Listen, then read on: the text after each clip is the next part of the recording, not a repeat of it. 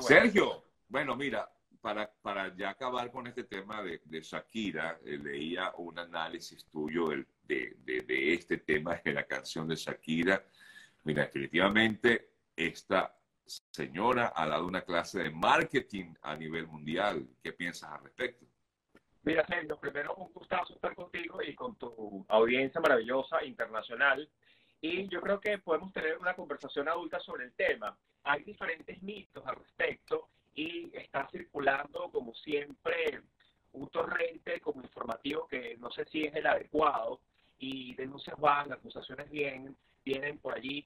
Y, y creo que para ordenar un poco el discurso, yo lo que diría primero es que ella ha tenido la oportunidad de elaborar su duelo de una forma, me parece, muy creativa, ¿no? Eh, con todas las críticas que se le pueden hacer al tema, pero en cualquier caso creo que yo apoyo, yo respaldo esa propuesta de ella de seguir haciendo lo que, lo que en el pasado, Sergio, hicieron los boleristas, por ejemplo, ¿no? Que era elaborar su duelo, los boleristas, todos los cancioneros, todos los cantautores que interpretaban su descargo, ¿no? Entonces es lo primero que ella ha hecho y le está sacando créditos.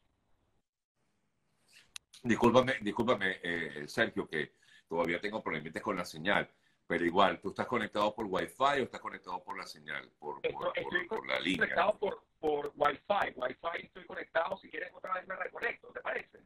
Este, eh, sí, vamos a, a, a, ver si, quítate el Wi-Fi, a ver si, si con la señal mejoramos un poco la conexión, ¿te parece?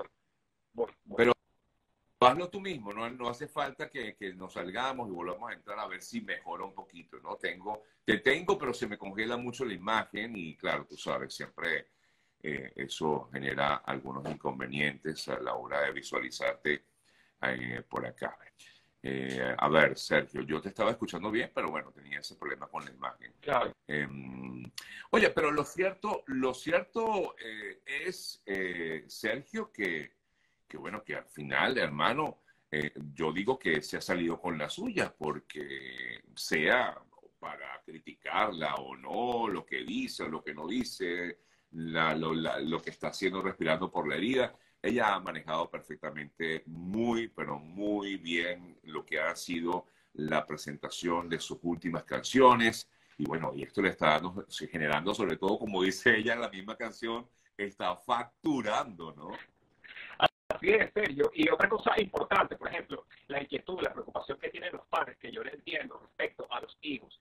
Pero yo hago la reflexión siguiente, serio. Imagínense ustedes ese nivel ¿no? de vida que llevan los hijos de Shakira y, que están muy bien mantenidos y que tienen, eh, todos quisiéramos ser los hijos de Shakira y de Piqué, ¿no? Obviamente se entiende el tema del divorcio, de la separación, que no es fácil para nadie, pero un poco el contexto, no es el propio, sino es el de ellos, que son personas que tienen todos los recursos posibles y que si esos niños atraviesan por una crisis, por una depresión, van a tener oportunidad seguramente de contar con el respaldo de asesoría profesional, de los terapeutas correspondientes, así que yo siento un poco que tampoco vale la pena que se jale todo esto de una forma telenovelesca, ¿no? Dramática. Sí, sí, sí, sí. efectivamente, Sergio. Eh, pero bueno, esta es la tendencia y es inevitable que no se hable del tema, ¿no? Yo creo que tampoco pueden criticarnos a quienes enviamos el mensaje a hablar de este tema porque es tendencia, es inevitable, insisto, de que no tengamos que hablar de ello, porque además genera esto, genera análisis, hay que analizar un poco también ello, eh, porque, bueno, al final también es noticia que la gente consuma. Claro, Sergio, y otra cosa, ¿no? Que, que dado que estamos tocando el tema, que me gusta muchísimo, es por ejemplo en esas alianzas que han hecho los cantantes de la vieja escuela con los cantantes que ahorita están sonando, ¿no? Y que tienen esa oportunidad de penetrar en el mercado a través de sus propios recursos. Es el caso de Bizarrap, que es un chico que yo invito a que revisen todo su trabajo. De hecho, bueno, cada vez que Bizarrap aparece, como que dicen por allí, detiene las rotativas. Por ejemplo, la colaboración que tuvo con Residente fue muy exitosa. La de Quevedo se convirtió en un hit automático del verano. De modo que es un chico que no solo tuvo pasado, sino que tiene presente y lo va refrendando todo el tiempo conforme se busca estas alianzas con artistas consagrados o con artistas que están arrancando en este momento como villano antillano y la pega todo el tiempo. De forma que yo invitaría a que dejamos, dejemos de tener tanto prejuicio ante figuras como Rap y que le demos su espacio porque creo que está haciendo la chamba como corresponde. Y más con una Shakira que ya sabemos que lleva tiempo rompiéndola. Sí. Sí, no, sí, sí, definitivamente. Y este jovencito, mira, prácticamente eh, era un desconocido y hoy día, mira, eh, pues ya como tú bien dices, pues está en las grandes ligas. Eh, un argentino, un productor de música argentina y mira, la ha roto cada vez que lanza un tema, como lo hizo bien, como bien comentabas el año pasado con, con Quevedo, que esa canción pues se convirtió en una de las tendencias, de hecho, uno de los temas más destacados del año pasado, incluso en el público eh, que no habla español. ¿no? Em, bueno, Sergio, me gustaría conversar contigo un poco acerca de qué es la razón por la cual, pues básicamente te invité hoy a hablar, a analizar eh, las películas que están en en eh, cartelera, de lo que viene para justamente los eh, próximos meses. Vienen los Oscars, se acaban de entregar los eh, premios, los Golden Globe. Em, oye, en principio, anoche pues supimos el fallecimiento de Lisa Marie Presley, justamente cuando pues la película que habla sobre la vida de, de, Elvis, pues ha tenido mucha relevancia luego del premio obtenido por su actor principal, Austin eh, Butler. De verdad que maravillosa la actuación. Quiero escucharte a ti, que eres un analista pues bien crítico de, del cine. Cuéntame. Sergio, primero yo estoy encantadísimo con el resultado en parte de los globos creo que se refrendaron, se confirmaron los favoritismos de títulos como Fablemans de Steven Spielberg. Para quien no lo sepa, se trata de una película semi-autobiográfica sobre su vida que todos conocemos, pero desde un punto de vista melodramático que ha gustado a los académicos, que ha gustado a la prensa extranjera. Luego también vimos la confirmación de una película como esta. Ya va, ya, déjame, déjame atajarte allí porque yo leí eh, uno de tus análisis y tú como que no estabas muy de acuerdo con que The Fableman se ganara ese premio. A mí me encantó esa película, hermano. Me pareció fabulosa, linda, bonita, eh, reflexiva, excelentes actuaciones. Cuéntame, ¿por qué? ¿Por qué no te pareció? Mira, Sergio, dado que estamos aquí y que, por supuesto, tenemos la oportunidad siempre de, de compartir pareceres, que es la idea en este ida y vuelta, yo primero, el dato, claro, que el fact es que es una película que va a trascender, pero muy lejos en la temporada de premios, pero yo tengo mis ligeras dudas respecto, o mis dudas respecto a la operación de semi-autobiografía que está haciendo Spielberg. Me, me, explico acá, ¿por qué?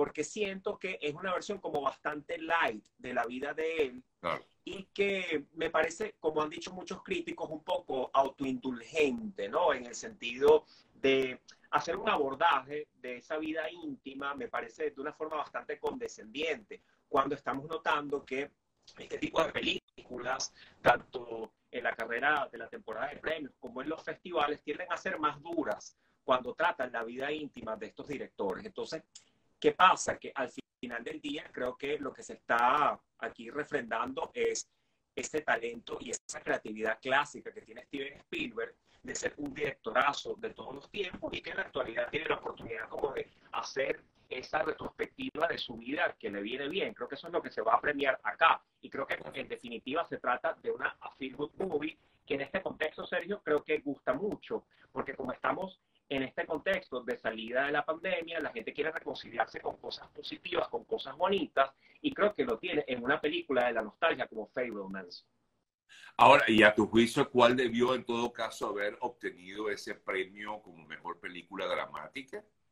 Fíjate tú, yo siento, por ejemplo, hablando de películas que van en, en el mismo tenor, veamos el caso de Elvis. Es una película mucho más dark, una película más oscura, una película que no solo es que se concentra en el dark side del el rey, de Elvis, sino que también nos permite comprender su entorno, su entornito, que no era nada sencillo, empezando, por ejemplo, por quien lo tenía encerrado en una jaula de cristal, que era el famoso coronel, interpretado por la figura de Tom Hanks. De modo que me hubiese gustado más cariño, más amor para Elvis, porque veo que es una película que va como a contracorriente de lo que supone Fablemans. Y la otra película que me encantó, Sergio, que lo publiqué en mi post, es la película Tar. ¿Por qué me gustó Tar? Porque es una película que de nuevo resulta siendo mm, más mm, contracultural, más iconoclasta, más irreverente en el manejo de un, tema, de un, tema, de un tema muy polémico y candente en la actualidad, que es la inclusividad.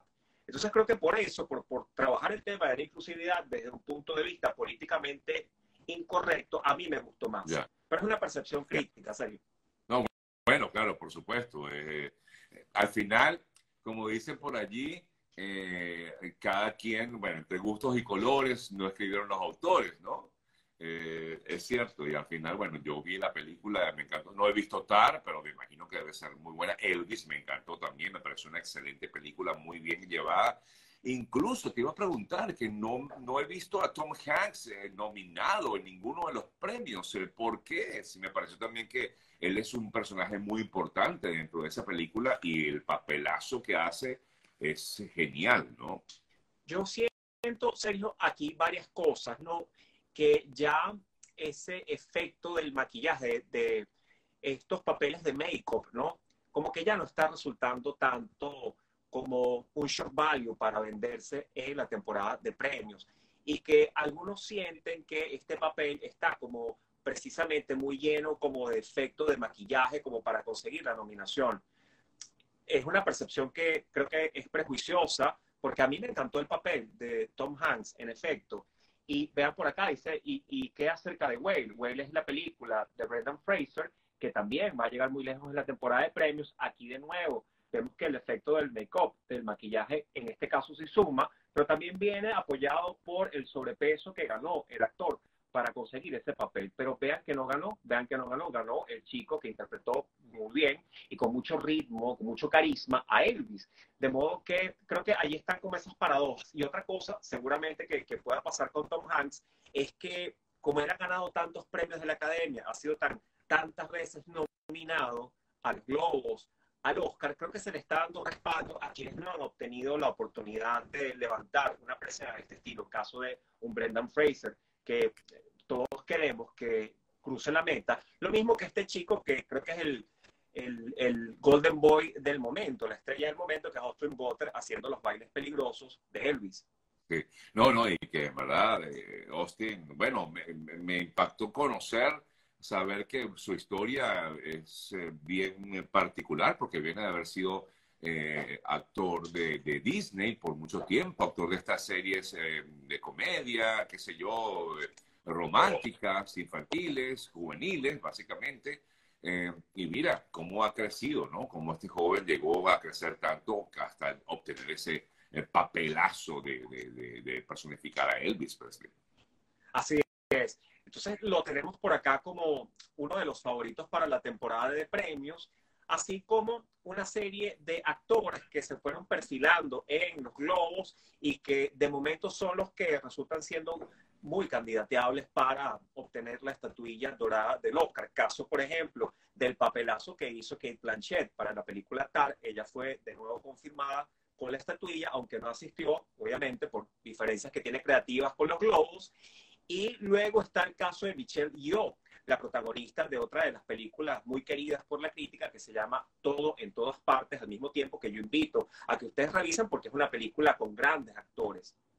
Eh, eh, eh esta es una película que en teoría es, eh, tiene una onda de comedia, pero al parecer es muy profunda, ¿no, Sergio? Yo no la he visto aún todavía, no, no, no he llegado a ver esta película, pero quiero verla y quiero también, pues, eh, tratar de, de, entender cuál es la propuesta con esta película. Cuéntame acerca de esta película, porque sé que... ¿Cómo no? Esta es una película de unos directores que están en tendencia, son los famosos Daniels, los Daniels, que han hecho otras películas de este estilo. Son directores muy bizarros, directores que no creen tanto como en el perfil clásico de un Spielberg con Fableman, sino que por el contrario apuestan más como a esas estructuras multiversicas que vemos en las películas de superhéroes, pero desde un punto de vista independiente y muy autoral. y con un sello personal. Esta película ha gustado muchísimo porque cuenta una historia de unos personajes asiáticos que empiezan a echar la mirada atrás para resolver sus problemas y que se enfrentan con diferentes multiversos. Entonces es una película que ha gustado mucho porque es como una interpretación de uno de los temas del momento, el multiverso, pero según la óptica de unos directores como más rompedores, más rupturistas.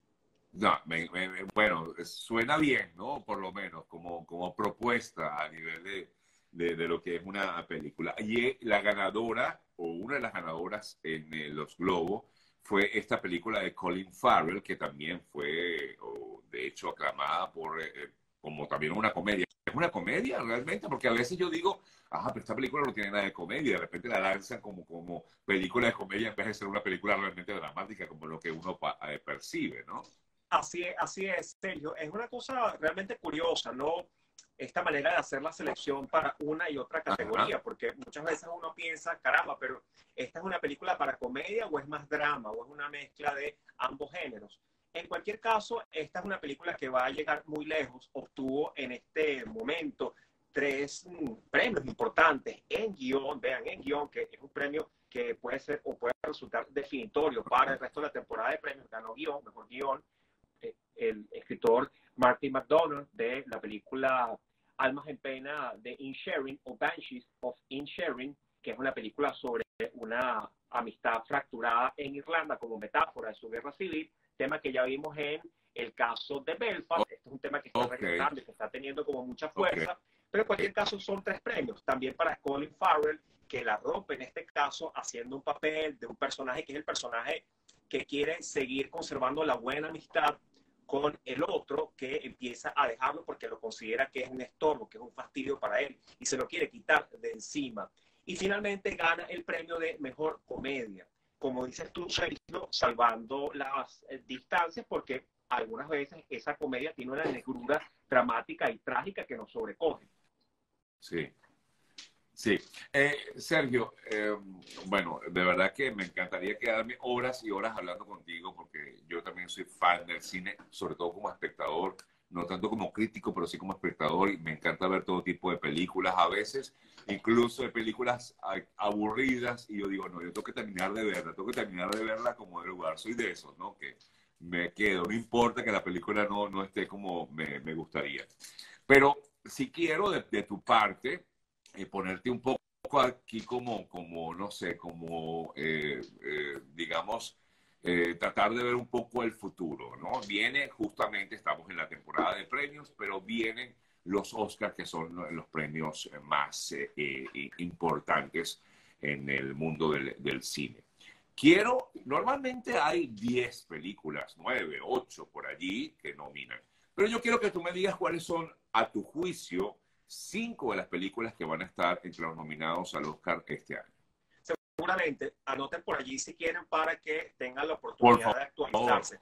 Películas que sí o sí van a entrar este año por toda la fuerza que tienen, comercial, estética y de crítica. Top Gun Maverick es una de las películas favoritazas, favoritas para entrar. Es, increíble, ser una película que nos ha fascinado y que ha hecho que nos reconciliemos con el hecho de volver a la sala de cine a ver una película en gran formato modo que eso va a ser recompensado. Top Gun Maverick. La otra está por la actuación magnífica, totémica, esplendorosa de Kate Blanchett. Luego, una de las candidatazas por lo que ocurrió en los globos, que Fablemans es una película que tiene muchísimo chance de entrar, así como el caso de la que tú mencionaste, Banshees of Inisherin. Y ya para cerrar, una película que ustedes tranquilamente pueden buscar en cualquier plataforma o que pueden buscar en cualquier sala, que es la película Elvis. Así como una película que va a recibir mucho cariño es Avatar, la segunda parte. O sea que Avatar también se mete allí en la, en, la carrera, pero no, pero no logra lo que alcanzó la primera, la primera presentación, no la primera, ¿no? Así es, Sergio, porque se trata de una secuela que tiene, creo que un problemita que es muy larga y como está tan estirada, entonces se resiente un poco el mensaje, pero sigue siendo al final del día, vamos, el mismo relato ecologista de la primera película, solo que con nuevos personajes y dentro de un universo acuático que nos sobrecoge, que ese sí quedó muy bien. Entonces creo que es la típica película, serio, para cerrar, que gana muchos premios y que recibe mucho amor técnicamente hablando. Claro, claro. Pero ahí tiene competencia también un poco con, con, con, Top Gun, que yo soy amante, fui amante de la primera y esta fue de verdad el clímax, lo máximo. Eh, eh, Sergio, eh, estas películas, la mayoría de ellas, de hecho, yo las he visto, las que he visto, a excepción de, de, Top Gun, la, se puede ver uno ya en streaming. Es decir, la puedes ver en televisión, la puedes ver a través de Amazon Prime, a, través de Apple TV, del mismo Netflix. Que, a, tu juicio, ¿qué, ¿qué, qué, está pasando con el cine? ¿El cine tú crees que llegue? Es lo que yo siempre me pregunto. ¿Llegará a morir el cine como tal? Porque a mí me encanta ver, por ejemplo, Top Gun, la vi en el cine y dije, wow, no es lo mismo que lo hubiese visto en mi casa. Pero claro, la tranquilidad de estar en tu casa y de pronto eh, tienes una pantalla más grande, te, te ayuda, pero, pero eh, existe a tu juicio la tendencia de que el cine como tal llegará a morir. Dos puntos, Sergio, muy rápido. Número uno, el cine encajó, como tú mencionas, un golpe muy fuerte en la época de la pandemia y también con el ascenso de las plataformas de streaming. Eso no lo puede negar absolutamente nadie, es un fact, es una realidad y lo vemos en los números. Pero punto número dos, en el 2022, la gente que dejó de ir a las salas por el efecto pandémico ha regresado por títulos o atraído por títulos como Top Gun Maverick y como Avatar. De modo que eso hace que tengamos un balance más equilibrado para el final del 2022 y para principio del 2023, en el sentido de esperar que esto se mantenga como una forma de coexistencia pacífica mientras tanto. No sabemos qué va a pasar en los próximos meses, pero de momento, de momento, las salas de cine, el teatrical, se está sustentando en eventos y en películas como las de Marvel, caso de Wakanda Forever, que es una de las películas más taquilleras, caso de también Doctor Strange. Así que con estas películas, más Minions, más Top Gun Maverick, más Avatar, es lo que ha hecho que el negocio pueda sobrevivir en este contexto tan difícil que tú has mencionado. Sí. Eh, tú ya has visto todas estas películas, todas se pueden ver, por ejemplo, en Venezuela, tú que estás en Venezuela, a través de las, de las, de las plataformas de streaming. En Venezuela en sala se puede ver la película Avatar de momento, que es la que invito a que revisen. Lo mismo, lo propio con el caso de Elvis. El resto de las películas están por llegar porque creo que se va a aprovechar el momento en que ellas sean archinominadas a los premios de la academia. De modo que allí tienen más oportunidad de distribución y de ser comercializadas. Eh, creo que también existen por allí, ya saben, alternativas de torrents y eso, que yo no me meto en esas Honduras, pero ustedes saben esos caminos verdes que llaman, ¿no? Lo cierto del caso es que tenemos una oferta muy buena, muy nutritiva para disfrutar también en las plataformas de streaming y aprovecho ya para hacer una recomendación y con esto me despido. Hay diferentes series que en el 2023 están sacando la cara por Netflix, caso de la serie famosa de Calidoscopio, la recomiendo, es la típica serie de un atraco, como el caso de La Casa de Papel y que ha gustado mucho así como una serie que está pegando ahorita, una serie interesantísima, que se llama Cowboy Copenhague, que es una serie del director Nicolas Winding Refn, está disponible en Netflix.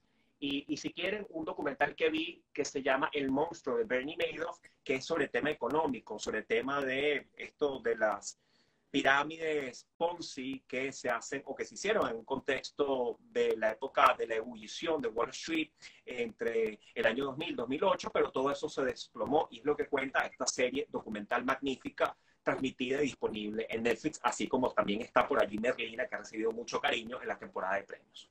Sí, sí, sí. Bueno, eh, yo ahorita estoy con, estoy viendo en las noches eh, una que se llama The Bear, debes saber cuál es, The Bear, eh, eh, me ha costado un poco digerirla, pero bueno, ahí voy, ¿no? Ahí voy, ahí voy. Lo bueno es que son capítulos cortos y bueno, no. Y me gusta Caleidoscopio, aunque dicen aquí que Caleidoscopio es mala, yo no sé, yo a mí me gusta, estoy viéndola, estoy tentado a terminar de ver esta otra para empezar a ver como tal Caleidoscopio. Me parece una propuesta buenísima, porque además que cada capítulo parece que no importa el orden que la veas. Así es, funciona como una película independiente y es lo que ha gustado y todo va desembocando en un final que hace que todos esos episodios cierren muy bien. Y lo que tú has mencionado, que te acompaño, Bird, aprovecho para recomendar El Oso, The Bird, que es una de las grandes series de este año que fue refrendado su actor, fue confirmado su talento creativo y interpretativo en los Globos de Oro a recibir el premio. Así que The Bird, como dice Sergio Novelli, una de las grandes series del 2022 barra 2023. Sergio, te agradezco mucho este contacto, a pesar de los inconvenientes que hemos tenido allí técnicos, pero, pero pudimos medio conversar o conversar, escucharte, a pesar de que no pudimos tener la imagen nítida, pero igualmente te pudimos ver. Gracias, Sergio. Te sigo en las redes, me encanta tu trabajo, excelentes análisis de todo tipo pero muchos pues orientados al mundo del cine y bueno, de otras, de otras áreas también, porque Sergio se mete en Honduras también con otros temas, pero pues básicamente en el mundo del espectáculo. Un fuerte abrazo y gracias, Tocayo, por este contacto. Sergio, muchísimas gracias por este contacto y muchos saludos para ti y todo el trabajo que haces informativo, lo reconozco y lo celebro. Gran abrazo para ti y para tu vida. Otro, hermanito, gracias. Fuerte abrazo y feliz fin de semana.